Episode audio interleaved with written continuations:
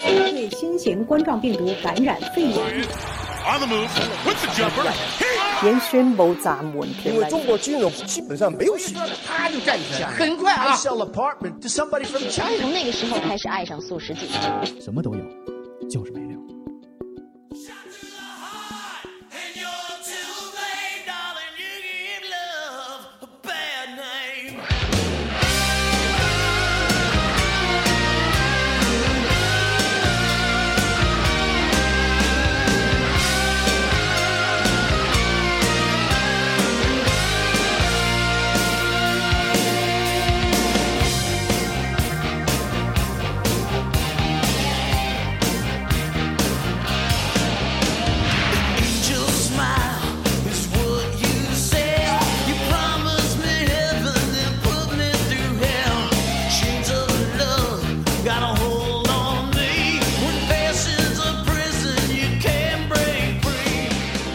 哎，大家好，欢迎大家来到五七八广播最新期的五七八素食锦，我是 MC 豹。大家好，我是小花。大伙小杰，我是小顾，又到了素食锦啊，这一个月一个月过得贼快，嗯希望这期不会被骂吧？嗯那我们就直接进正题。嗯第一个事儿，我们先把麦克风放到 MC 黄的嘴里。嗯这个互联网最近圈儿比较动荡，是吧？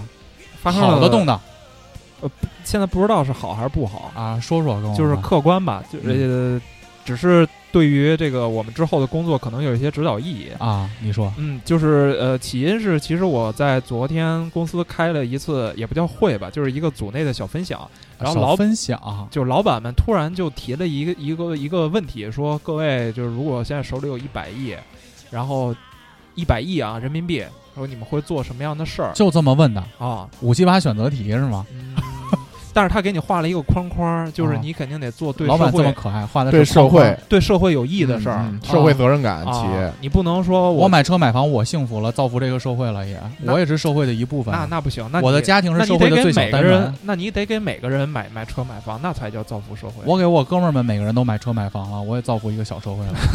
咱们都那也行也行，也行，我们干，咱哥几个干了，你看群众的声音，行，啊买吧。小谷有点犹豫，买吧，买吧，买吧，你你还是要车，还想着那个 PR 换车牌那事，还想 PR 换车牌琢磨呢，我正琢磨呢。想着我这钱怎么能买一车牌儿啊？啊。好烦啊！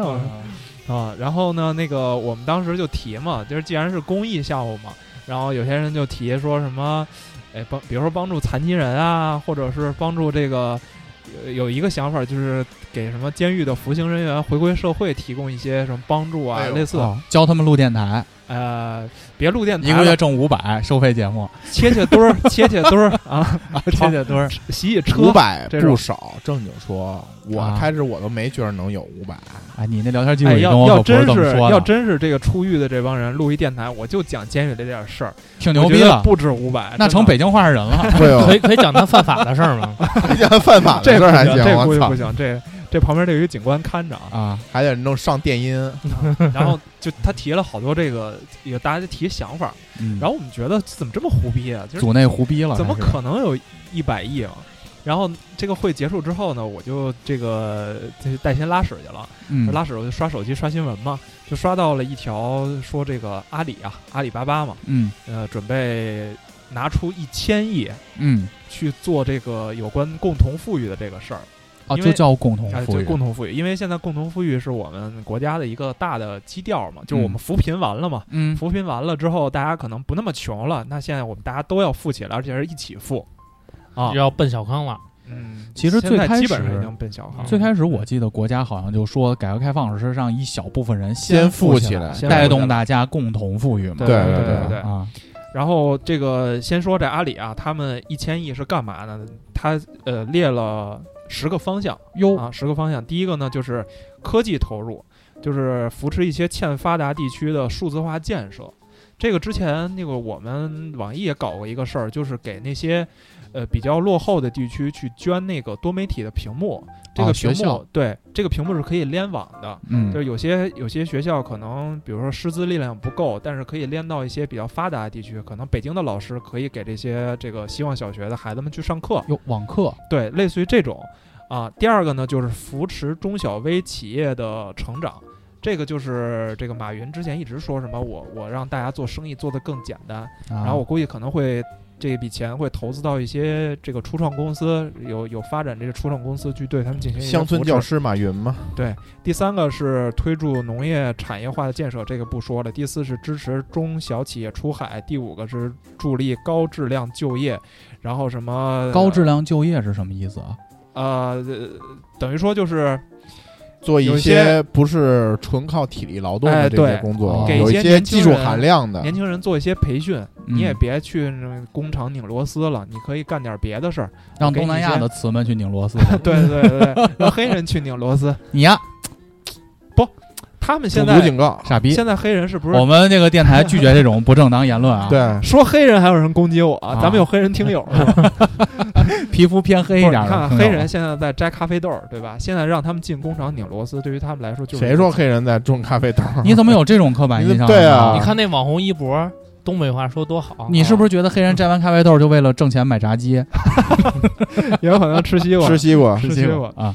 然后呃，接下来就是什么缩小数字鸿沟，什么意思呢？就是可能有些老年人玩不转这个智能手机啊，比如我的电脑带不动永劫无间，给我换一个。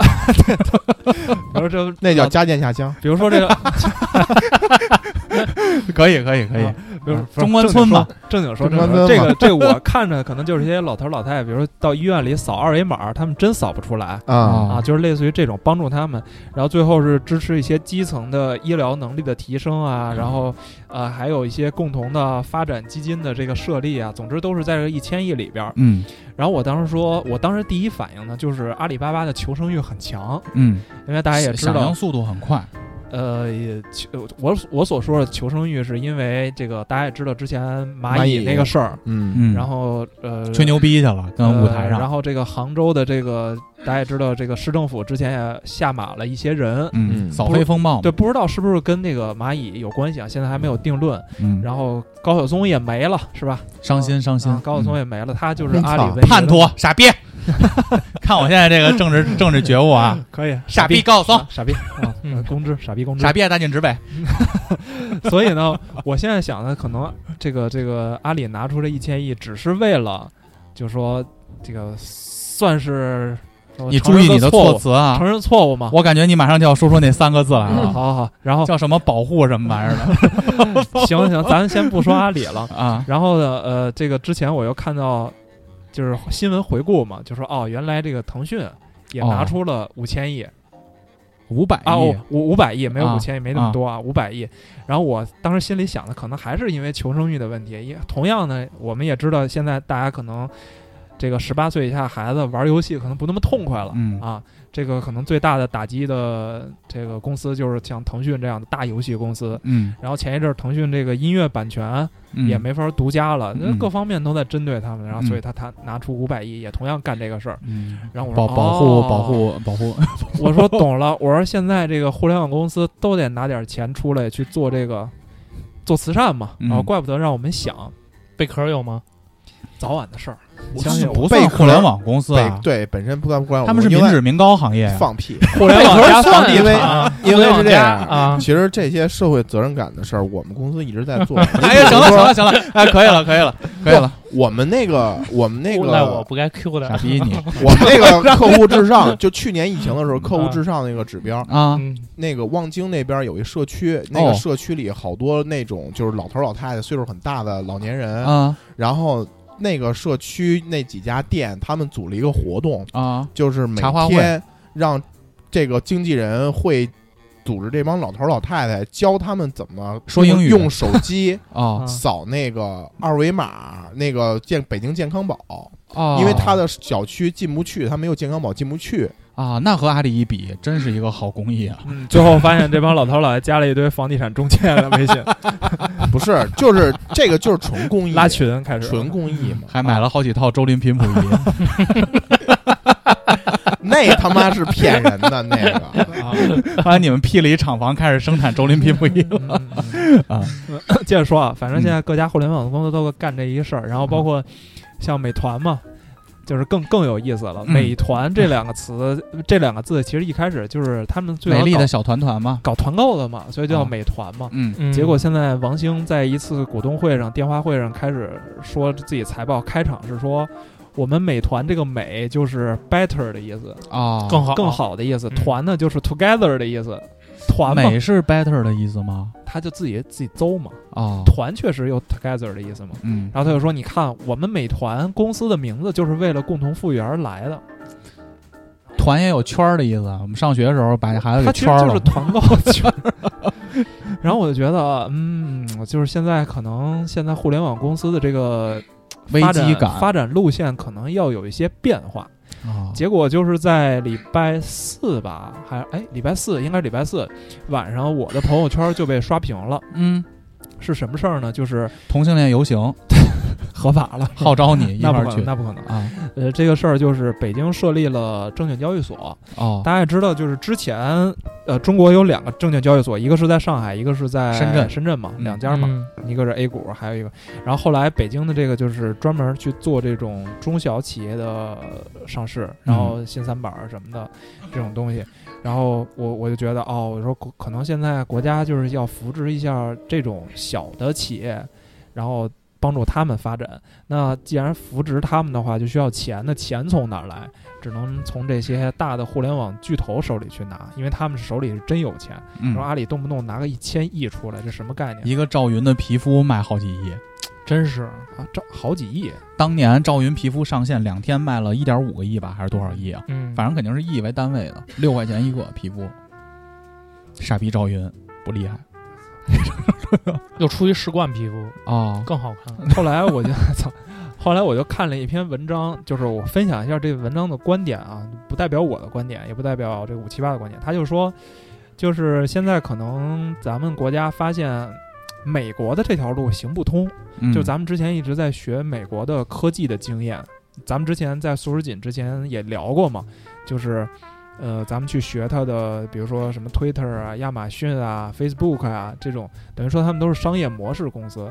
但是现在可能咱们觉得，嗯，美国这不行，因为造了太多的这种互联网寡头出来，嗯我们要去学这个德国或者日本的模式，嗯，因为他们两个国家也是发达国家，并且在短期之内取得了非常好的这种这个经济发展成就嘛。但是你说，我说德国最牛逼的公司是什么？可能脑大家脑海里都是想着，嗯，像是那个小熊那糖橡皮的那个，我喜欢那个，知道那个吗我？知道 Hakibo，那叫 Hakibo 啊，啊，那好吃。那好吃，那好吃，可能是像奔驰、宝马、保时捷，嗯，或者像日本的这种什么三菱啊、Toyota 呀、这种公司，就是他们是制造业或者是科技公司，嗯，所以呢，这个对于我之后找工作可能就提供了一个新的方向。你可以给大家分享一下你去年找工作的一些想法。我去年、我觉得啊，我分享之前我先铺垫一嘴啊，嗯，你在网易这些年呀、确实继承了网易的眼光，就这种投资投资的这种看法，就是每年呢，我都有一个一阵儿时间想找工作，嗯一般都是在周六给我这个布置任务的时候，我周六周六就会想找工作。然后去年我跟 MC 报说，我说我得换了，我得换，受不了了受不了，受不了。嗯，傻逼然，后 MC 报说问问去哪儿呢？我说我不想再做这种互联网媒体，嗯我说我想换个赛道。嗯现在呢，教育行业最火了。嗯我说这个互联网加上教育肯定火。我现在关注两家公司，一家呢叫猿辅导，一家叫好未来。没了 俩没了，嗯然后为什么呢？因为这个猿辅导以前老板就是从网易出去的。嗯呃，我当时入职网易的第一年的时候，就有猎头打电话，他就说你有没有兴趣来我们这儿？我说为为什么我我我们没在网上登录，就是我的信息啊，怎么能找到我呢？他说我就是看只要是有网易背景人，我都会打电话，因为我们的老板就是网易出来的，嗯所以他想要有网易背景的人。我说哎，这挺好的。第二个公司呢是好未来，也是一个做教育的。当时呢，我们公司有很多的同事都跳到那儿了，然后我觉得去了那儿，应该大家都是校友，待待遇待遇也不错。这肯定不错呀，嗯那这么火爆是吧？我我当当时就是时还是可以的。可以，相当可以，嗯那真是乘以二、乘以三的挖人啊。然后我就说，嗯，我说这个行业很有前景，我准备因为自己的拖延症救了自己一命，真是，但是少挣了一年钱啊。对然后当时我就因为各种原因吧，就没去。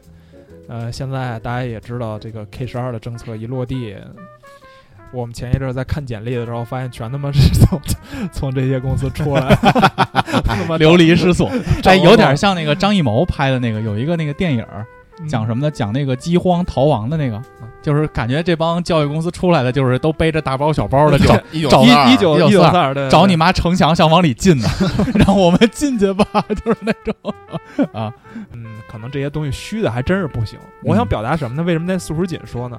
就是可能有一些大学同学，咱们的听友涉及到找工作，或者说是这个呃这个未来的职业发展有一些新的规划，我说大家要慎重一下，多看看新闻，多看看咱们现在这些政策的走向，一定要关注这个，因为有的时候你可能第一份工作。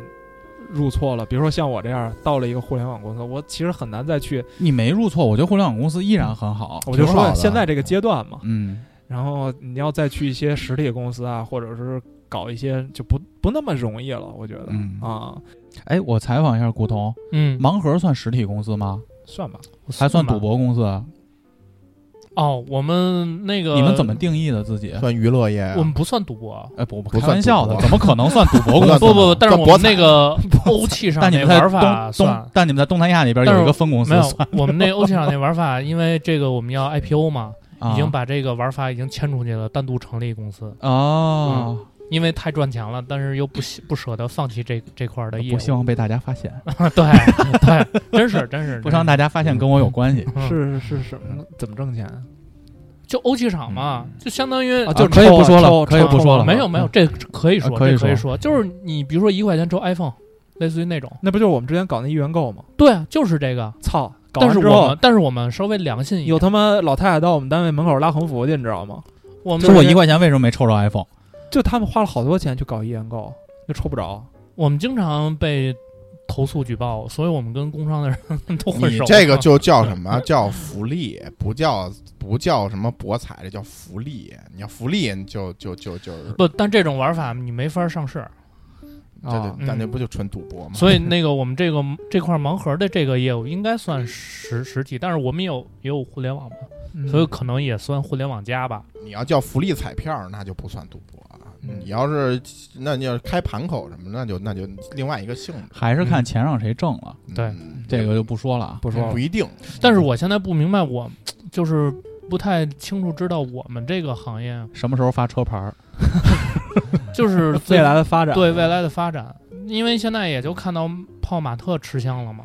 其实我们跟泡玛特其实还是有一定的差距的。我觉得这些行业它都不会没，它还有，该有还有，因为这个是整个这个就是经济社会结构的一部分，你不可能说忽然没了，只不过它不能让你野蛮生长了，嗯，这是最主要的。而且我觉得去年那个买菜那个，啊，就是啊买菜那个嗯被都搞买菜嘛，那会儿社区团购，社区团购搞嗯买菜那个那个被紧急调停了。我我说实话，我觉得那个东西就有点儿，你让那些小商贩就有点活不下去了。现在也有。我我昨天吧看一新闻，不是有一个买菜的叫什么大妈什么什么，嗯，那个说有一堆加盟商嘛进来之后，然后被那个那个母公司严格控制菜价什么的，平均每个加盟商可能亏个二三十万，现在已经开始陆续倒闭了嘛。因为因为这种东西，一旦比如说我前边进来一个资本，然后我赶紧就抢占用户，把这个市场用户抢占之后，那你这个国家的这个就是这个这个可能这一个地区的这个市场都被我垄断了。那到那个时候，这菜价我说多少都是多少，我给你收多少中间费就都收多少中间费。就跟那扫黑风暴那个你这就属于你这就属于民生问题了，你知道吗？嗯你这个影响面太大了，就是因为这个这个这个模式就变成就是资本，嗯因为资本是就资本它是个中性词儿，但是人追逐资本的利益永远都是一样的。马克思还是谁说的那话？对，当利润到多少的时候，我能杀人吗？是马克思说的吗？，对对对，因为因为这里边就变成了你可你可能也是资本的一部分，因为有可能他的资本是你的股票，是你买的基金，嗯你也可能是你也可能是这个资本的一部分。嗯，但是这个公司它就会为了追求高利润，它就会不断的剥削你。但可能你也是被剥削的对象，那你也是收益的对象。但这个社会就变得很畸形，嗯就因为涉及触及到这些民生问题了，所以就是这一脚刹车，我觉得踩的也挺对的，没什么问题。他最近是不是开了不少会啊？这一脚刹车这种词儿都有了。就是这个东西，我觉得是基本面儿的问题吧。哎呦，基本面儿，就是哎呀，作为一个就说你这哥们儿挺面的，有责任算挺面的。本面，基就本面，就是作为一个有责任的这个互中国联网呃这个从业人员啊对我觉得这点觉悟应该是有的。哎我觉得可能就是有些公司前前段儿在某些年头儿，它这个野蛮生长的太过了。我现在觉得你加班忙啊，我一点也不心疼你。该让这种逼多忙吧！我跟你说，明年全让他们家入党。有些东西就是你你你的思想要转变，你转知道吗？变转变你不能站在那个角度。嗯，嗯，时代不一样了。你是最近进国务院了吗？还是怎么着 就忙别瞎说啊！黑别瞎黑话说，学的有点多，别瞎说啊你怎么不？你也不知道我是不是那面壁者？这期节目在那前头还是后边头后边后边这节目在那节目后边头后边后边 OK OK 啊，啊嗯啊，反正这事儿就说完了吧，我觉得都是政策导向嘛。嗯，啊，下一个事儿吧。下一个，嗯说到刚才那个腾讯游戏了，嗯，果彤跟我们说说这个游戏这事儿吧。就前上周吧，嗯这个不是这么国？近吗？这事儿对，就上周的事儿，应该。啊？国家不是发布说严格控制青少年，就是未成年人网络游戏时间吗？嗯，好像说周五、周六、周日吧，只能八点到到九点晚上。啊，对，只能玩一个小时，九点就强制下线。现在反正我知道的，因为我老玩王者荣耀嘛，嗯，王者荣耀就是已经从八月三十一号起，所有的用户重新实名认证刷脸。哦，就是对应上。对我点开那王者荣耀，它直接给我跳转，要重新实名认证，要那个用那个视频就去去录你的脸，看你是不是这个这个未成年人。嗯然后它的这个措施就是九点，甭管你这个游戏这新的一局你开没开，如果你开了的话，就强制你掉线，哦，你这把你都不能打完。以前可能说打完，比如说像咱们那个现在不是成年人，咱们玩了六个小时，强制休息十五分钟嘛，嗯那你至少是打完这把，然后你休息十五分钟。嗯但是这个就是你刚开始就直接掉线了，可能面临的就是你队友或者咱们就是四打五或者四三打五，就这种。网络游戏以后也会这样吗？应该会啊，还是因为手机现在打击面，还是因为小孩玩手机游戏的多？很早以前就这样了，哦就是但是一直没有那么严格。很早以前，嗯如果你要是实名认证的那种网游，呃，十八岁有成未成年人保护模式，就是几个小时之后，魔兽世界不是有吗？对，几个小时之后你打怪都没经验了，甚至强制你下线。就两个小时以后打怪经验都减半，然后所有的获得的利益都减半，然后多少个小时以后就就强制下线了就。未成年人保护机制，你在未成年的时候玩这种游戏，你会偷身份证去吗？我那会儿我们在未成年的时候没有这种限制，没有这种限制。哦他要那会儿要有的话，哥们儿肯定就不是考这学校了呀，是不是？那清华了呀，哎呀，真牛逼！然后我觉得还是好还是国家这个政策出晚了。好事儿啊。就像我这种就被游戏毒害了。你节前的时候好像跟游戏也没什么关系。节前不是也是为了玩游戏？没有买卖就没有伤害啊！抽那烟都是捡的，那可不，捡烟屁抽。嗯，我看那个抖音就一孩子看盯着那个 Timmy，然后就开始哭嘛，狂哭。挺好，挺好挺好。嗯因为我觉得王者荣耀这个游戏好像确实弄得挺他妈的咋呼的。你就不说别的，就就各位有了孩子之后，你孩子天天抱着一手机在那玩王者荣耀，你说你什么感觉？古潼肯定会说下菜，嗯，古潼肯定说下菜，说这都赢了。不了你不管吗？你不管吗肯定管，那你自己还玩呢？啊你跟那儿六个小时都歇十五双分钟标嘛你歇十五分钟的时候去管他，双标双标嘛，双标你怎么你怎么管啊？你双标，你说说那你还玩你还管我啊？抽他呗。然后你孩子长大录一电台，他当时管我的时候就是简单粗暴嘛。我不都 不都这么过来的吗？我现在没跟他和解呢。这就是一轮回，我对，就是一轮回。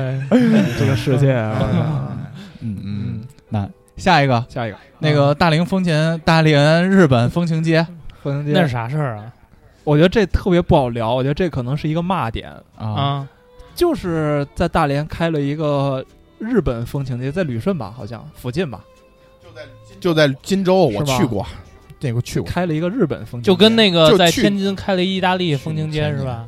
啊，啊是，但是啊问题是大连跟日本的这种历史关系摆在这儿了嘛。嗯旅顺就在旅金州，嗯，在金州嗯我还去过。然后大家就翻了嘛，就觉得你不是开玩笑嘛？你在这个就之前咱们聊那个党妹在嗯啊啊旅顺博物馆门前穿着 J.K. 穿着那个嗯裸装跳跳宅舞，其实是一样的。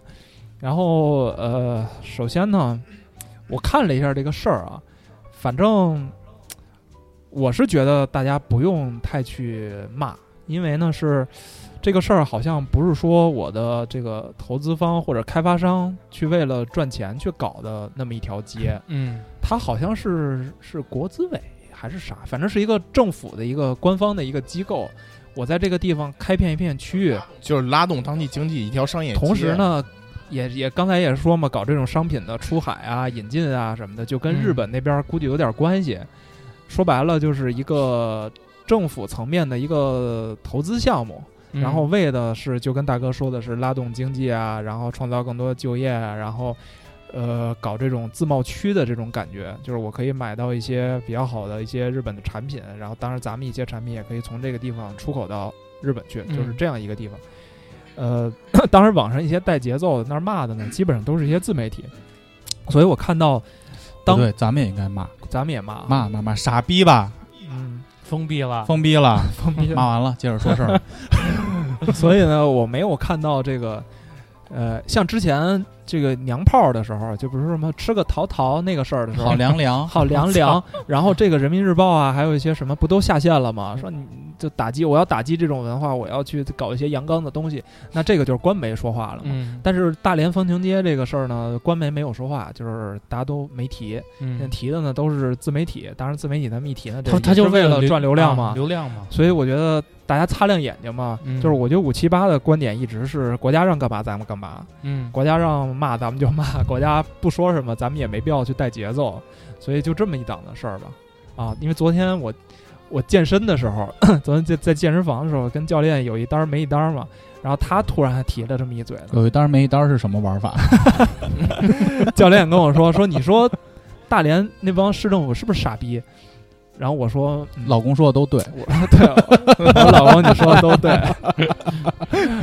啊老老公公二说真硬，啊，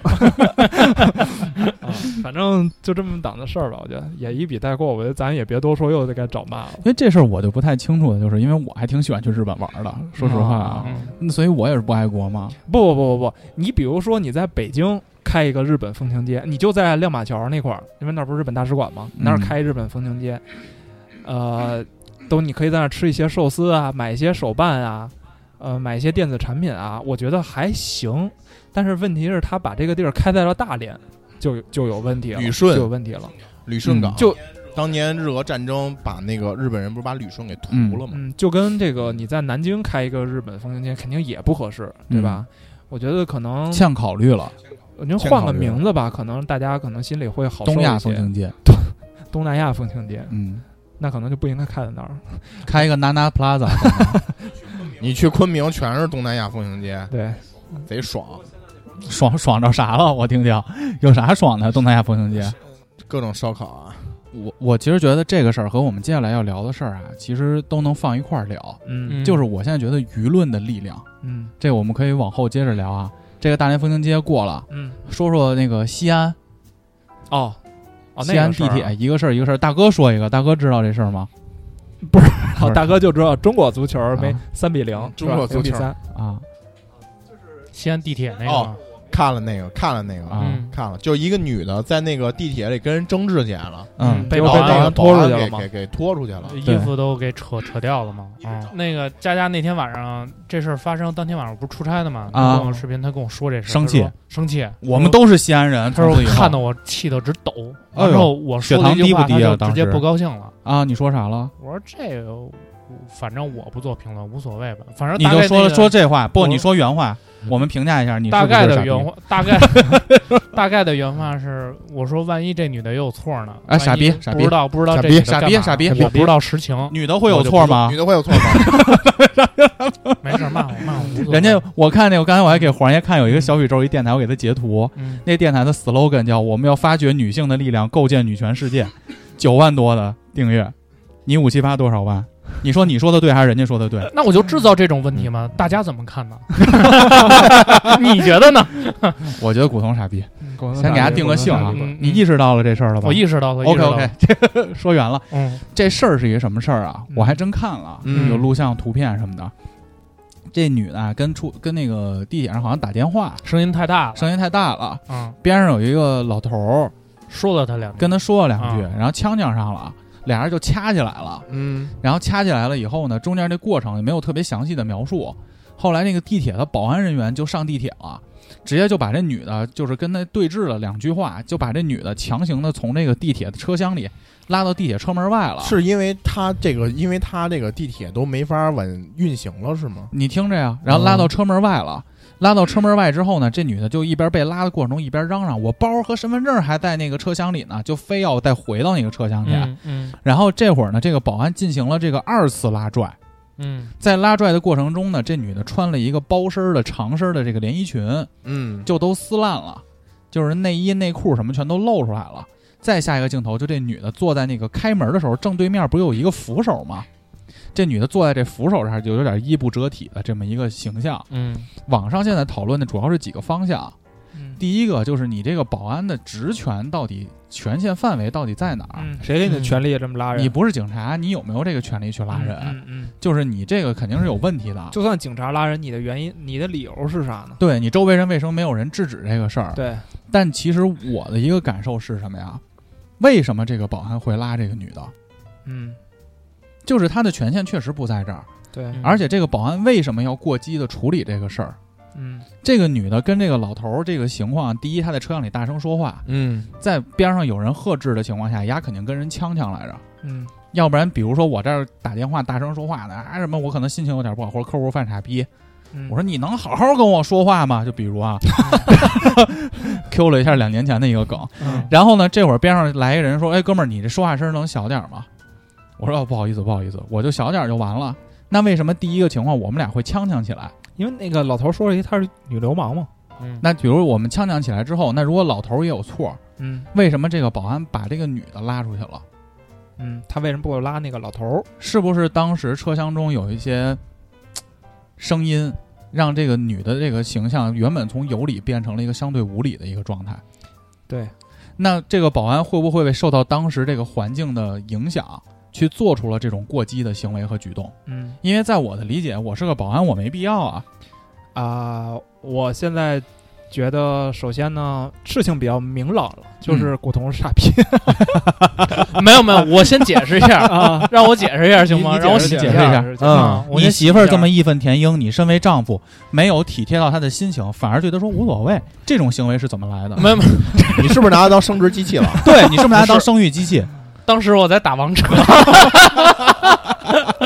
就应该我要现赶紧打王者。应该现 要把这个没有没有没有，现实扩展到三十一周岁。对，因为我现在姓古的。看到所有的社会性新闻，我第一的反应就是真假的，是不是不要评论，不要评论。对对对，啊，这是我自己告诉我自己的，就是叶文这件洁当时像你这么听话，就没那么多事儿。真是，我我其实一开始看呢，我其实也心里也有一点不舒适，觉得不舒适，不应该，就是保安不应该这么做。嗯但是我后我就反过来想，万一这女的做了一件，比如说穷凶恶极的一一些事情，嗯或者是说特别丧尽天良，或者是缺乏道德感的事情，那保安强制采取了强制措施，那我觉得可能也没有毛病。嗯我所以我说，我当时想的就是，我先不做评论。因为你不了解全过程，对我不了解你也没在当时那车厢里，你也不知道当时什么情况。对，，万一是这可能那段视频就是一个断章取义被人拍下来了，，我是我是前因后果都害怕这个不知道。我是害怕这个，但是我可能说说的那话，因为就是我们俩嘛，我也没有在公众就是说这些。现在有公众场合给你 发言的机会了。嗯，行，但是我觉得他保安傻逼，解释 还可以。对这这这是我的这是我的一个真实想法嗯啊，嗯，但是我觉得不管怎么，就中间发生的任何问题吧，嗯，保安他确实是傻逼。嗯，对，你不管是女的真的说，或者做出一些过激行为，就或者是真的是这个女的的错，你都把人拽成那样了，确实谁给你的执法权啊？嗯，就是你是不是应该用一种更合理的方式去做这件事？我我就想知道这个他当时这个女的跟老头僵持这个行为是不是影响了地铁的正常运行？就比如其他乘客觉得特傻逼，不是，就是 就是这个地铁因为这事儿走不了了。就老头儿和那女的都把脚卡那地铁那个轱辘里，对说这事儿不了，咱就不能开轱。辘啊？你坐过地铁？地铁没轱辘吗？真他妈精！有轱辘呀，地铁有没轱辘吗？无知错把无知当有知没。轱辘他怎么走啊？搓着走啊？不就它不磁悬是浮是轨轨道吗？那轨道轨道也有轱辘啊哎，我操！牛逼攻击呀！没有没有，不怪大哥，大哥我这种人他妈怎么能坐地不坐地铁呢？真是的，大哥必须坐公交车，公交车倒快。那个车有有轱辘吗？那个有轱辘啊。公交车啊，嗯，轱辘不椭圆的吗？那他妈不颠死你啊！啊，不就我觉得呃，另外一个傻逼说完保安嘛，我觉得那个西安地铁，包括他们后边发那些声声明我觉得也挺啊嘚儿的，嗯，就是你说的跟没说一样，而且你全程不提，你中间就是我们大家都看到你保安这么粗暴，你你也得提一嘴吧，对吧？那也没提，反正有点感觉这事儿要黑不提白不提就这么过去了。嗯，那这个自然而然就给一些，是吧？又一些自媒体啊，一些这个，嗯，也不说了，就是他们制造了一些话题嘛。我的逻辑就是什么？我们要构建男权社会。我跟那天我还跟大哥，我昨天吧平权平权平权，没平权，就他妈男权社会，构建男权力量，不是嗯玩极端言论、煽动情绪吗报？男以后被开除电台了。哎，我那天看那个男性这是流量密码，流量密码啊你不能玩那客观评价。我我们以后五七八聚会又一堆骑哈雷老哥来，我有多难受。进来纹身，我操，就开始喝喝啤酒。就大哥，你说的就是对的。男的进什么厨房啊？女的不做饭做，切，时代变了，时代变了。对啊，男的凭什么做饭？听着啊，我那天看一帮男性鸡汤文儿，看得我可爽了。是吗？什么里头说什么？你们女人说自己什么喜欢有钱的男的，不是物质，是你们想更好的生活。嗯那既然你们能这样的话，那男的花心起码花的还是自己的钱，也并没有错。你既然选择了物质，你就不要要求男的不能花心。哎呦，我就听着真舒服。尤其是在就是女的这种那个 KOL 说这些话的时候，你听得更舒服。就是一女的 KOL 在那儿说的，然后他说，既然有女性鸡汤文，那我下面说几个男性鸡汤文，就开始说这种，说什么男性在你说什么，你成为一个母亲不是你的选择，而是到了这个阶段你就应有了这个责任，你是生育，你是很艰难的。嗯那男性原本也是男孩，他如果不结婚的话，他也没必要承担起这么养家的一个责任。嗯然后呢，他既然选择了这个，那他也应该得到你的尊重和你的谅解和你的什么支持，你就不要那么多逼逼事儿。我听着，我操，这男性鸡汤文听着也挺爽的、啊，挺爽的呀、什么时候能回到男权世界啊？说一不二，蹲下洗脚，这东西不就是一个这个波形的移动过程吗？嗯现在可能现在进入到这个他时代嘛，现在不都叫他时代，女字旁那个他嘛？啊，谁知道几百年之后又变成单人旁那个他了牛逼！啊？当当这个女权，比如说占领占真正占领这个世界的高地的时候，它一定会有一个向下的过程。牛逼！估计咱们看不到那天。像我之前那个理论，什么两男生女生应该合起伙来去对抗这种不公平的制度和资本家，嗯，我认为是错的。那不不可能的，资本家给我钱，我应该舔他，我就要攻击对面这波。什么他妈黑奴，把你干掉了，棉花地就是我看着你来采，我收钱，我觉得现在就可以是可以可以，这个算财富密码吗？财富密码，财富密码，就是换了一种风格啊。我们现在就小郭，我支持你。佳佳这种 干嘛呢？没没没没，谁在家挣的收入多？就得打。谁在家挣的收入多？你俩现在谁做饭？这就别你回家能不能吃到热乎热乎饭？但能吃热乎肯德基，热乎肯德基能吃，肯德基。只要外卖小哥跑得够快，对能吃到。哎，我跟这儿这么强硬，前几天给梦然做饭，把指甲切掉一半儿，刚刚刚你妈刚你妈长好了。嗯，谁愿意听你分析什么捐了多少钱？那有什么意义？谁愿意听你聊游戏音乐？游戏音乐挺多人的，大哥挺多人不是听的你你想多挺多人少人啊听的了，挺多人听的了。我他妈当天我那天我看了一眼，你哎，你花没花？我给你支持一下那个播放数，一看我操两千多，赶紧问我，开始算数了。我以为打开了财富密码啊。我们当天当天我们在 YY，我跟那个 MC 豹，我们俩说的是有一百人不错了，相当好。然后一听你说，你觉得不怎么样没有，他不是觉得不怎么样。啊啊，我给你分析一下秦庚的心态啊认识十三年啊，没啊白认识啊。啊，你说说，我听听他先打开了这个 A P P，啊，发现这个播放是两千三还是两千四吧？那会儿差不多。现在算了一三千多，下一个人能挣个自己一算几，千块钱，他肯定不是非常乐观的说，嗯哎呦，两千人买了。大哥还是比较理性的，嗯，他肯定想有人可能听了两遍，或者有人起码是几百个人买了。没有网易云不会，他不统计两遍荔枝啊。荔对荔枝他不统计两遍他，统计两遍，他统计，然后大哥赶紧给我发，我看这播放量多少人买了，我说七十六个。这会儿呢，大哥的这个形象啊，就这个无耻标榜自我啊，肯定就出来了。嗯，大哥给我回复的是什么呀？我说七十六个挺好的，我你说的是太自信，太自信了不好，大哥。我打开，哎哎，你说，你看，别逼逼原话，你说是太自信了不好，大哥。我说我咱对咱对咱对啊啊啊！你看啊，大哥先给我发的啊，我看咱们收费节目两千多收听了，嗯我回的这个他不问多少人买了，说我那保时捷那定金刚交了，的是，我看嗯咱们节目两千多人收听了，嗯，我说八十人买了，就这么回一句话。他说：“哦哦，其他都是试听五分钟。”我直接给大家，我这给大哥发了一个后台截图，当时是八十四个人嘛，现在多点儿了。嗯嗯，我说是的，应该。我说目标一百吧。大哥给我回了一个字儿：惨。我给大哥回的是太自信不好，大哥。本身音乐节目收收费听人肯定少，女生估计也都不不愿意听这题材。对游戏嘛，对对啊，嗯大哥给我回的是我没自信，其实不想付费的。对呀，我揣测啊，揣测，你别回答我，我这描述啊。然后我直接给大哥回一个见面说吧，因为当时正永劫无间呢。但是他刚开始给我回的可是，我看咱们已经两千多收听了。我就我知我知道那个两千多不是都买的。那你的心理目标当时想的是我多少？没有什么心理目标，说实话，我告诉你为啥。啊，他们当时说拿我那期付费的时候，我我犹豫了好长时间，而且我黄爷的感受吗？我还在我还在那个群里说过，啊就是在那个大群里发给那个那个曲总跟那个那个谁腾姐都没听都没听我应该都没听听，因为我是觉得 站在他们的角度傻想看逼女的看，，想看看他们，我就骂他俩了。我是觉觉得想站在他们角度看看他们乐不乐意听这个。那你为什么不？站在黄爷的角度想呢？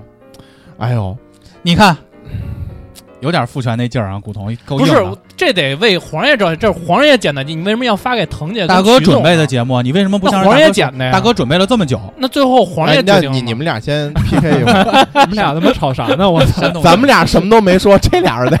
没有没有，我是觉得什么呀？嗯，就是首先感谢这八十多付费的朋友，九十多，九十九十多啊。嗯，你们然后真有钱，我觉得对能付费不错。嗯。然后另外一点呢嗯，后来我点进去看一下，就是他这个付费的逻辑特别 不太好，不不是很友好，因为因为因为你五十啊，五十个金币，你想买啊，它有一个四十二个金币是七块钱，也不六块钱，七块钱你，得充那三十块钱，你也充那三十块钱的。对，有听友提出这个问题，二百一十个金币，三十块钱。嗯，那就意味着我这三十块钱我都得套里边了，我不是一次性能消费掉的。嗯以后我再出付费，我还能消费，但是我又不想这样消费，所以那给我的逻辑，第一点我就要看这期节目值不值得我花三十块钱去去去去去听去听的。嗯，那我一看我不人也听别的台，哥，对我听别的台。我一看我不是那么喜欢，那就拉倒了，嗯你知道吗？所以其实因为我是觉着，我的当时黄爷也跟我说出这个问题了，说这个充值一下嗯充不到这个钱。嗯我为什么跟他商量是这个定价呢？因为别的电台付费节目也是这个定价，而且我认为你的那个节目的水平啊，绝对不是付费节目里最高的。就如果你中国足球是收这个钱，我认为绝对百分之一万没有毛病。但是这期节目呢，我觉得起码是八十分以上是够的，因为我买大量的付费节目听，我能听到别的大台，大台就不说了啊，绝对是这个听友听到的很多大台，他们的那个水平啊，可能连咱们郭连海那个采访，我听过一期付费的采访节目，嗯连郭连海那期的采访百分之八十的内容都不够，也收这个钱，那我凭什么要降价？但是我的想法是我希望这期节目让更多的人那就不应该付费。其实我一直是这么想的，但是因为你们说必须要有一期，然后并且华爷也那么辛苦的剪了，所以我是觉着那就付吧，因为我这个逻辑我心没有问题的。对我心里还是打嘀咕。然后那天不也发了曲曲总跟腾姐都，我想站在他们的角度看看这期到底值不值得花五块，因为那个群里边有聊天记录，我也跟他们说了嘛，当然他们也可能也没听，这肯定没听。对应该是没听，估计看了一眼题目就觉得不太不那么感兴趣 咱们。还开单开一个五七八点二的电台，要没了感觉。好，下一事儿，下一事儿，嗯，啊下一个事儿嗯，塔利班塔利班，大哥这塔利班。这这个知道吧？怎么这蹦的这么远啊？说个说个正正经点儿，啊因为我觉得塔利班他其实跟之前能不能让秦庚说句话？没事儿没事儿人家节目卖的不好，你要把人话全拦我是了。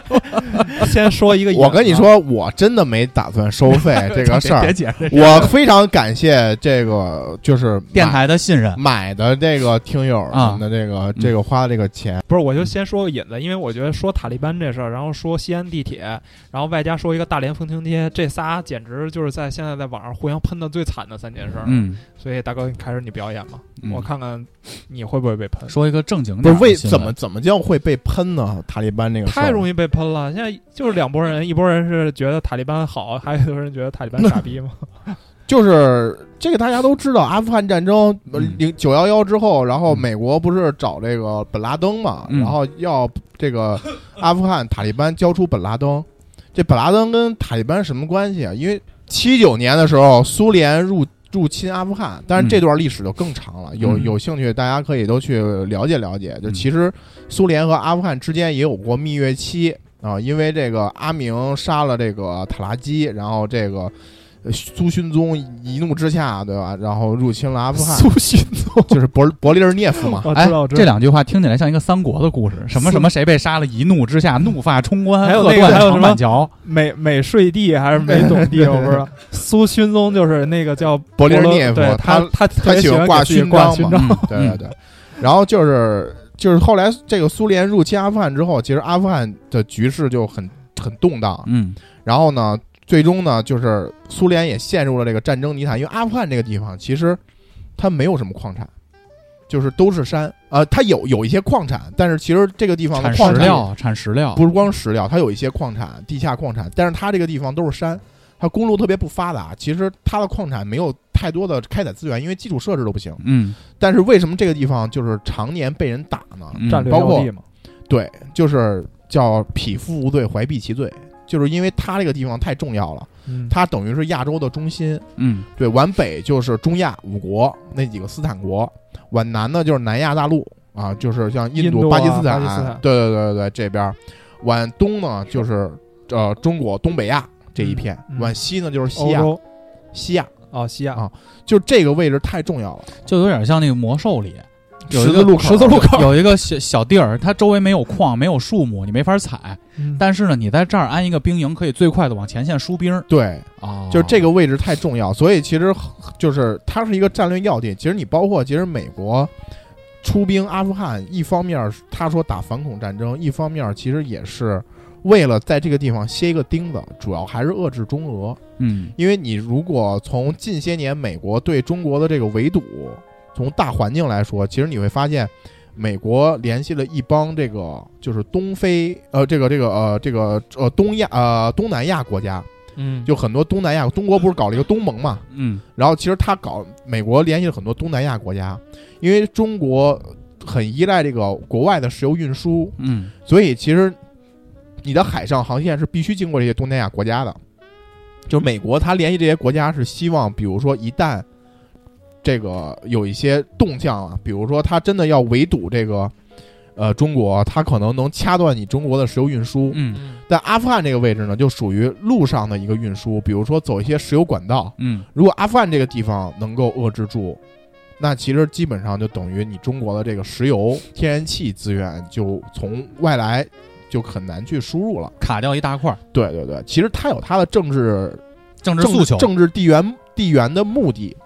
所以其实对于阿富汗来说，美国人就是侵略者，这个毋庸置疑。因为来了一帮人，说是推翻了我的政府，然后建立了一个新的政权，一个傀儡政权，一帮买办阶级，然后说是给我搞基础设施建设，但实际上基本上就是在我的这个土地上杀我的同胞。嗯然后其实塔利班就是，呃，九四年就是他们在在那个苏联入侵的时候，他们也是随着这个阿富汗当地的很多武装一起去反击苏联入侵，但在苏联八九年撤兵之后，这个整个阿富汗就陷入了长期的军阀割据和内战。他们不是学生军吗？他实际上他的名字叫学生军，嗯就是塔利班的直译，就是就你可以理解为就是伊斯兰宗教的学生，嗯因为其实很多这种穆斯林国家，它都是这个宗教学校，嗯一边儿学习这个古兰经，一边儿学习文化政教合一的国家嘛。对对对对对，就从文化上，就是这些文化人本身也是这种大的这种叫阿谀，或者说就是解读这个这个经史的人。对，然后他们实际上是一一波还算比较有文化人去领导的，然后他们也很快得到了当地人的支持，然后最终他提出的口号就是干掉这些割据的军阀，让阿富汗恢复和平。然后很快就是统一了整个阿富汗，大概控制了阿富汗百分之九十的国土。嗯然后最终就是建立起来塔利班政府啊，直到零一年九幺幺之后，美国开始打这个反恐战争，然后推翻了这个塔利班政权，然后建立起一个傀儡政权。那其实到今天为止，就是正好二十年了，就是塔利班又反攻回来了。你从这个角度来看，其实为什么塔为什么美国打了二十年在阿富汗待了那么多人，最后都没有剿灭塔利班？因为本身塔利班其实在当地是能融入到老百姓里边去的，嗯就是当地人认为塔信教利班啊，他们信教吗。不光是信教，就是其实塔利班有一些东西，它就是被当地认可的。我觉得这个分两个事儿啊，第一是政治，第二是宗教宗教。嗯首先从政治层面来说，就是至少说你塔利班人是我阿富汗本国的同胞，都是这些普什图族。然后呢，并且呢，有一些当地可以就是维护我安定治安安稳的这些政策，能够保护我们这些同胞的安全。所以你说当地老百姓是认可的，就好比说有一帮那哥操着法语，拿着砍刀棍子去你家里，说要给你建设一家家家里，给你装修，你说你能让他进吗？天天住你家睡你家，他我得先看里头有没有女那歌。为什么要说法语？语？法国的来就是要跟你的语言不通，然后啊并跟你的种族不通，又跟你的信仰不通。啊，那其实对于对于对于阿富汗人来说，美国人就是侵略者嘛，对对吧？但是就是又又说另外一个问题，就是宗教这个问题，就是好多人说这个，呃，塔利班就是他现现在不是宣布了吗？他要就是建立一个这个政教合一的国家。嗯就你会发现，穆斯林世界就大家不了解的可能不知道，就是穆斯林世界基本上都是政教合一的国家，因为就穆斯穆斯林世界里全球公认的世俗化最好的国家是土耳其。就土耳其在一百年前输掉了一战之后，嗯奥斯曼帝国呢被瓜分成了 N 多个小国家，其中土耳其继承了这个奥斯曼帝国的衣钵。嗯，但就是这么一个国家，还差点被希腊这些其他的西方国家给灭掉，嗯因为领土争端。然后土耳其诞生了一个牛逼人啊，叫凯末尔，就啊，看他们的国父对，土土耳其近代国父嘛。就这个人实际上是土耳其的一个精英阶层，受过很多西方的教育，认为土耳其将来的富强的道路必须走世俗化、现代化、世俗化国家。嗯他的这个世俗化是建立在他强硬的手段的基础上的，杀了那么多高级别的宗教人士，打压那么多的宗教势力。一百年过后，你现在看看土耳其，其实他并没有摆脱宗教的影响。嗯虽然土耳其现在可以说在穆斯林国家，土耳其不是阿拉伯国家，我拦一句啊，嗯，说塔利班，大哥，我们把剩下的留到你的这都是那个小国历史上。都是不前面的铺垫。其实是 就是我想表达就是说世俗化这个事儿，就是你说女性怎么着没有权利，对吧？嗯然后又是要包着头巾，又为什么要给女？性权利呢？呃，我们再再正经聊啊，正经聊这，对不起，就是其实这些东西就是在穆斯林世界是很正常的，对，而且可能你觉得她女性没有受到受到尊敬，但实际上在她的世界里，她觉得女性就甚至可能那些国家的女性本身就觉着我就应该是这样的，你反而让我开放，实际上是不对的，这个是违反我的教义的啊！我觉得其实就是这争论这些东西都没有什么太大用。别拿你的认知去说他的那个。不要觉得你觉得好的东西强加到他的身上，因为你并不了解他的文化，你并不了解他所处的背景，啊，因为穆斯林里可能他从小的受到的教育就是一个村儿里的一个所谓的像类似长老一样的东，一个族部部族酋长嗯的就族长，他来去给你传教，他告诉你穆斯林这个教义，《古兰经》里的教义，他来给你解读这些东西。那你从小就是接触这个教育，当给你一个开放包容的环境的时候，你还觉得这个世界乱了，秩序乱了，不对的，它就应该是那样。所以，就是你觉得好东西，在他看来未必是好的，只有他合适的，他能被社会普遍接受认同的，才是对他是好的。那之前黄爷也说，其实很多我们之前自己国家有一些省份的暴徒，不也跟塔利班有联儿吗？应该是吧？他们有一些组织嘛，嗯那个东突厥斯坦嘛，嗯，因为就是呃，顺着大哥那往下说，其实在这个伊斯兰的世界里啊，他们也分成各种各样的这种派系啊，嗯然后包括嗯每一个每一个人吧，对于自己宗教的理解不一样，对所以就会产生出不同的这种这种组织啊，或者是国家。像现在的塔利班呢，它就是属于那种。他对于自己教义的理解，就是除了伊斯兰教的东西，剩下的东西我都要去消灭掉。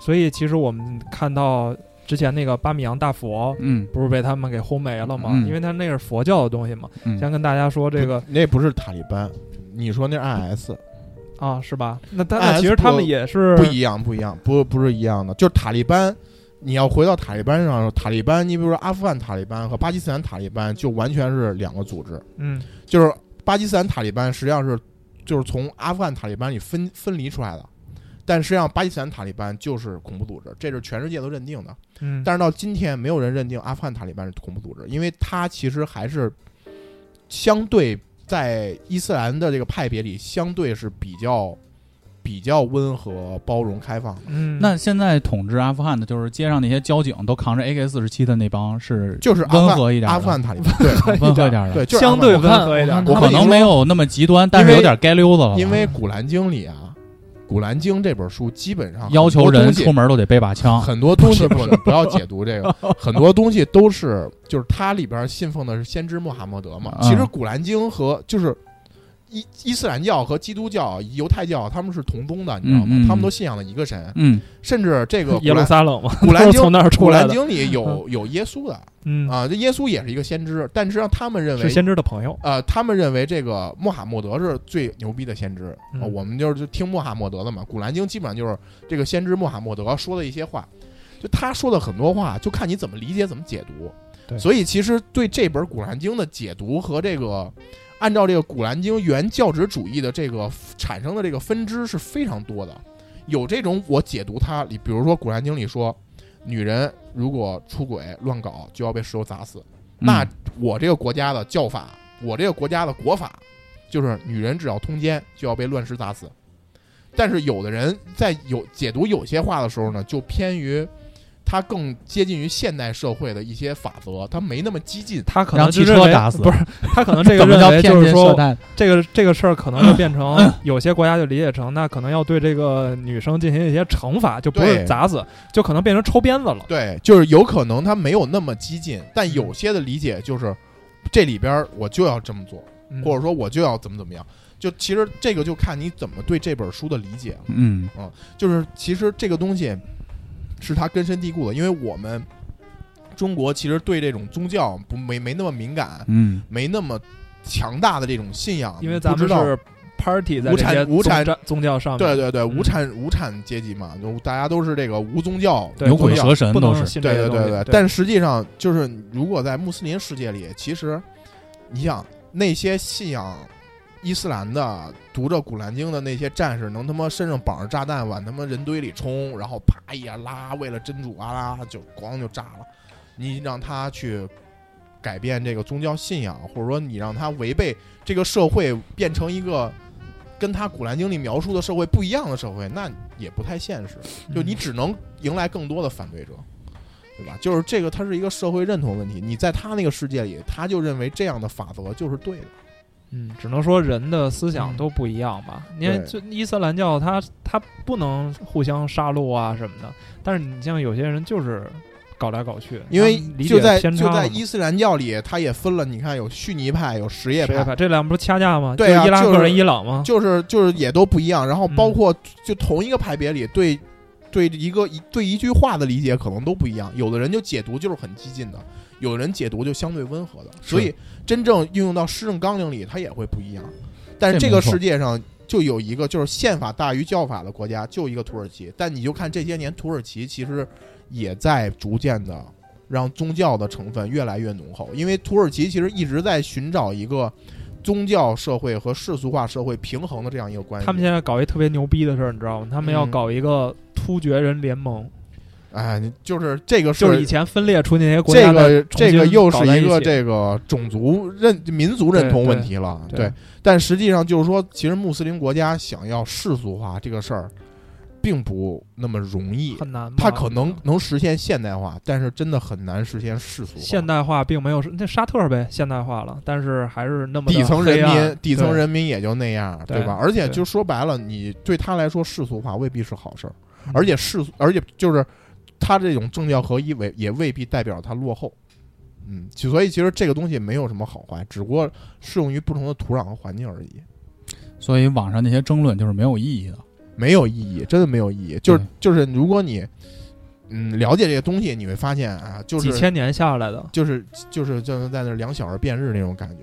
但是如果你有这种极端的想法，比如说他支持女性的一些东西出来了以后，你就觉得什么反对啊什么的，可以听听五七八，因为我们风格也在改变，我们主要以后以煽动情绪为主，或者听听海马星球也是不错的电台对，。也不错，也不错。嗯如果你是想单纯的听发泄的话，我觉得这俩可以啊。可以可以，五七八以后也没问题，没问题，能发泄。能发泄我们看看啊，到底是骂男的流量多还是骂女的流量多，我们可以随时变啊。哎，一周一期吧，一周一期吧，一周一期吧。骂男的一期，骂女的一期，看看啊，跟把你们的点赞给我们，让我们看到你们的效果，好吧？搞他妈的为什么不能同时骂呢？不能同时骂，同时骂就都没骂。可以同时骂等于两边夸。你像这个东西，其实就跟大哥说的，就一句话的不同的理解嘛。嗯，你像我刚才说的那段话，很多人可能了解我们就会说，哎，这帮人开玩笑呢，讽刺呢。嗯，但很多人就会说，我操，一帮父权，嗯，也会有这种情况出现。但我就喜欢看这种一帮父权这种人。哎，父权多过瘾啊！这期我们主要骂女的，我我下期素食锦我尽量的把我的角色变成骂男的哎呦，啊。嗯，考验你的表演能力。我觉得嗯特现在特别期待这期的这个留言，我很期待，真的。嗯嗯塔利班这事儿结束了吗？结束了，下一个还有吗？还有吗？古潼那个是不是准备了一些娱乐圈嘛艺人的这个娱乐板块的主最持？近最近这个政府嘛，嗯疯狂打压这个娱乐圈，嗯，这个所有选秀节目全下架了，好像是吧？没，那没有没有没有没有，就是那个什么投票的那种不能播了。就是粉丝榜单所有哦的榜单对 A P P 不能有了那个艺人的这个榜单取消嘛？能打榜的这些不，对，能打榜的包括微博、抖音，嗯，包括一些其他的什么粉丝软件，包括网易云，孟老师买矿泉水支持蔡徐坤这事儿以后还能有吗？没了吧？肯定没了没了，了，肯定没了没是吧。嗯我再也不用喝农夫那维他命了。而且最近这个艺人这个塌房的这事儿很多嘛，嗯有什么前锋，有什么哪个，哎，前锋事儿忘聊了，留到娱乐版了。嗯，前锋前锋一个个来吧 前锋太你火一块儿也说不了我。不想聊前锋，太可怕了，这个事儿。对一个那前锋这还聊聊聊聊聊聊聊，前锋不就是因为他那儿夸夸夸说一大堆，他那个小国子，你这也得争取话语权啊，啊制造点流量，父权之间的斗争嘛，男性嘛，前锋那个涉嫌强奸嘛，啊。然后被被被人给点了，嗯。点了之后警察局没立案，说什么不构成这个就是没有确切的证据，嗯。然后就不起诉嘛。嗯。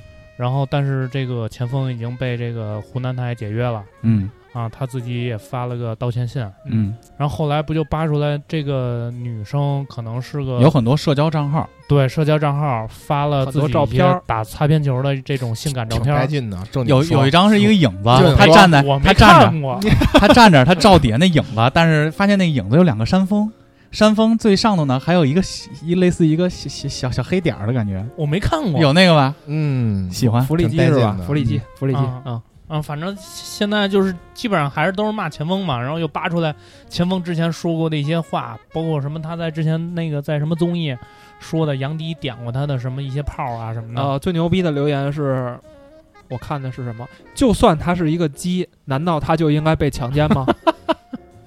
这个 没说错，没说错，没说错，嗯你强奸鸡你也是强奸了，确实没毛病。还有谁来？赵薇赵薇，哎，这前方这事儿过了，过了，过了，过了，过了，这没什么可过了说的，没什么么可说。傻逼俩傻逼，赵薇，赵薇这事儿，我觉得应该跟前面不太一样了。不太一样。嗯，这个因为没有说为什么，对，没说为什么。这个咱们就也就不别瞎揣测了猜了，别瞎猜了啊。感觉肯定就是跟敏感性的一些话题有关系嘛。但是我我其实还仔细看了一下，赵薇之前其实一直都都有一些被整过一次，对被整过一次，就是因为老想挣大钱去，我我对我仔细看了一下，就是赵薇在这个这个她火了之后嘛，她不是这个低调的结婚嘛？她低调到什么程度？她连婚礼都没办，哦，她没办过婚礼。嗯她不是跟一富商结婚？对，这个富商也比较神秘，嗯，就是不知道这富商怎么发家的。哦，不知道这富商富商这个钱怎么怎么来的。他俩结婚之后呢，就是开始了一系列的这个资本的运作，嗯。在香港成立了一些呃什么以 V 字系的呀，包括什么龙字系的一些一系列的这种投资公司，啊，嗯，投资的这种公司，然后慢慢的就是搞这种资本运作嘛，皮包公司从这个这个恒大，包括万达，包括这个马云马，就是阿里巴巴这马云，嗯。就是都开始跟跟他有挂链儿。嗯。然后之后呢，他怎么被查呢？就是一六年，这赵薇呢，呃，她注册了一个，就是以两百万的这个资本注册了一个公司，然后要收购一家这个这个叫什么万家文化的一个娱乐公司，嗯收购的金额好像是几亿元，嗯。哎，好好像是三三十亿吧，哦。三十亿元收购，嗯，证监会直接找过来了，说你这个你这个是让你收购了吗？不是说你你这为什么这个刚成立的公司就能收拾一家收拾一个上市公司？哦不对，哦，然后就开始问这个，就开始问这个赵薇，就开始查嘛。嗯后来赵薇坦白了，他呢是这个这个三十六千万是自己的，嗯剩下这个钱他是找这个财团用这个什么五十一倍的这个杠杠杆儿借的这个钱来去哦收购的，相当于就是空手套白狼。哦，啊，把这个把这就是想想想想想挣挣钱嘛。嗯然后证监会就说：“那你这不行啊，就开始罚他，罚了三十万嘛，然后让他五年之内不能进这个这个证券交易嘛。嗯这这是这事儿。然后之后包就是咱们知道去年这个史上最大这个 IPO 这个事儿，就是蚂蚁蚂蚁这事儿。嗯按说这个时间节点它是一六年嘛，还没到五年呢。嗯但是发现呢，赵薇在这个蚂蚁这事儿里头也有参与。哦，算错时间了，有没有这种可能？没有他妈，他挂着他妈的名儿。”哦，挂着他妈的这个名儿，然后被那个什么了，那个那个要嗯要参与这场交易。我现在是想，这些人他们对于钱的这种欲望真那么大吗？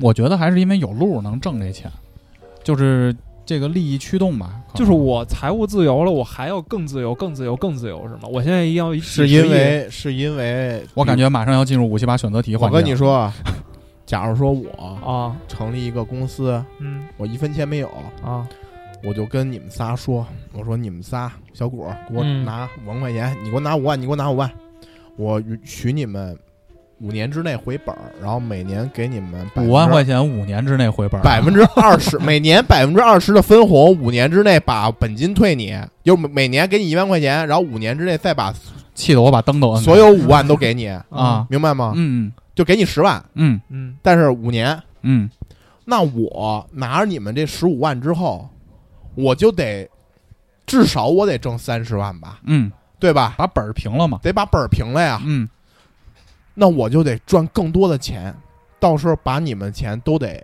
还上给你们还上，明白吗？然后呢，我可能另外一个人找我说，你给我钱，我对你给我钱，我我许你五年之后，你给我三十万，嗯我我你给我十五万，我五年之后还你六十万，啊六十万那我一我一听，哎，合适，左手倒右手的事儿，对吧？就是资本就是这么一步一步起来的。有可能传销那金字塔那种感觉了。有可能这些钱都是大家的钱，都是你们的钱，你们不知不觉就变成了一点儿一点儿垒起来的这么一个高楼了。当然，可能倍数没有这么多，嗯可能也就将将高过于你的理财，比你理财稍微高一点儿，但是就是资本的力量就在这儿。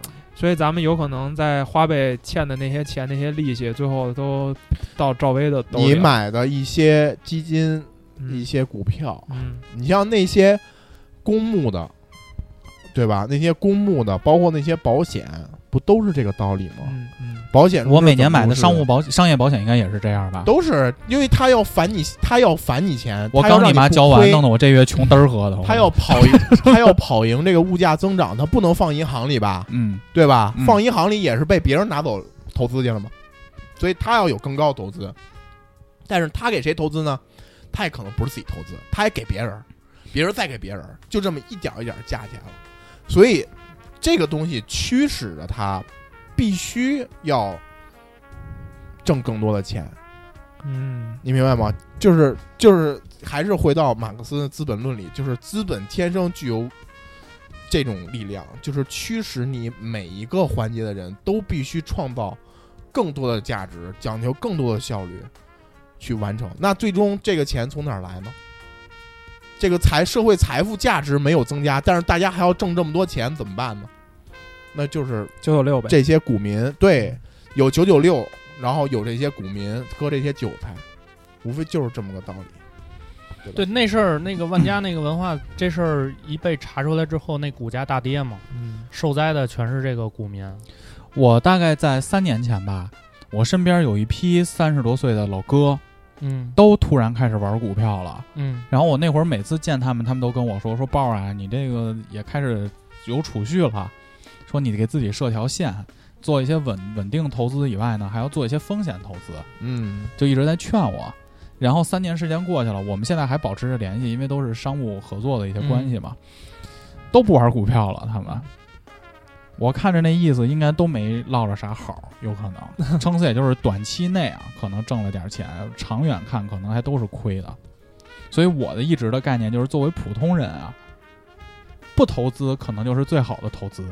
你拢共手上也没那么多钱，因为其实其实你看咱们交的保险，就现在不是说都保险入市吗？嗯，你现在的养老保险，你说的是商业保险，就公司给咱交的那养个，老公司给咱交的那个。公司交的，对那养老保险现在都入市了，也在投资，就是要钱生钱啊。因为人口不够了嘛，我靠着那个交养不住了，是吧？对啊，我他他就是要钱生钱，那不他也是一笔一笔大钱呀、那是。嗯而且你看那个，我就看那个说，那天我跟黄爷说呢，说中国的人口已经不够到什么程度了？不够到人民日报已经意识到九九六开始犯法了。就不够到这种程度了。你在九九六，你什么时候生孩子？因为你你这大哥，你天天九十点才下班，你孩子咋弄啊？因为你的逻辑就是一直是，就是我们在这样高速追求经济利益的效率，然后高速追求这个经济利益的最大化，追求社会财富那就 P 二是十四小时在线，那就是一层一层一层的剥削，那嗯就是导致每个人都在卷，然后每个人都在九九六，每个人都在被这些资本家强制的去，但实际上说，这个资本家到底是，就有可能是某些就是真的有很多钱的人，也有可能是我们就是我们自己，我们把这些钱给了他，然后他在里边抽了个大头，就是这样，就是这么玩的。所以跟开开头第一个新鲜事儿，就要从他们这儿再拿一块肉，再想办法再帮助底下的人对嘛。对对对对，就是一个循环嘛。这其实跟《三体》里一个逻辑是一样的。《三体》里一个原则，我们这期节目没有讲嘛，上期节目，但这周应该就讲了，就叫社会的质量永恒不变嘛，就是宇宙的质量永恒不变。这也是第三本《死神降临》的一个核心。就你要不然增加了，要不然减少了，但你这个总量其实可能很难改变。嗯你没有创造出新的东西的时候，那这些东西都都就去哪儿了呢？质量守恒吗。嗯，这个就是问题。都兼并了吗，都成寡头了。那我们这期节目就这样了。嗯，我们还是大家评论评论，看看我们这期的效果怎么样啊？卖吧。嗯，也无所谓，嗯就这样了。嗯，请大家上新浪微博以及微信搜索 radio 五七八微信号，加入五条广播花园俱乐部微信听友群。去云音乐、荔枝 FM、荔枝播客、喜马拉雅、小宇宙搜索五七八广播，有好的故事请投稿私信给我们。对啊，新的人生活愉快，拜拜，拜拜。总是迷恋水中倒影的自己，总会为你穿上漂亮的外衣。在云端坠落后不堪一击，却仍旧打着虚幻的云梯。直到没有什么能使你满意，直到那些伤口不再能痊愈，你早已失去了爱的能力。这里的风景还能有什么意义？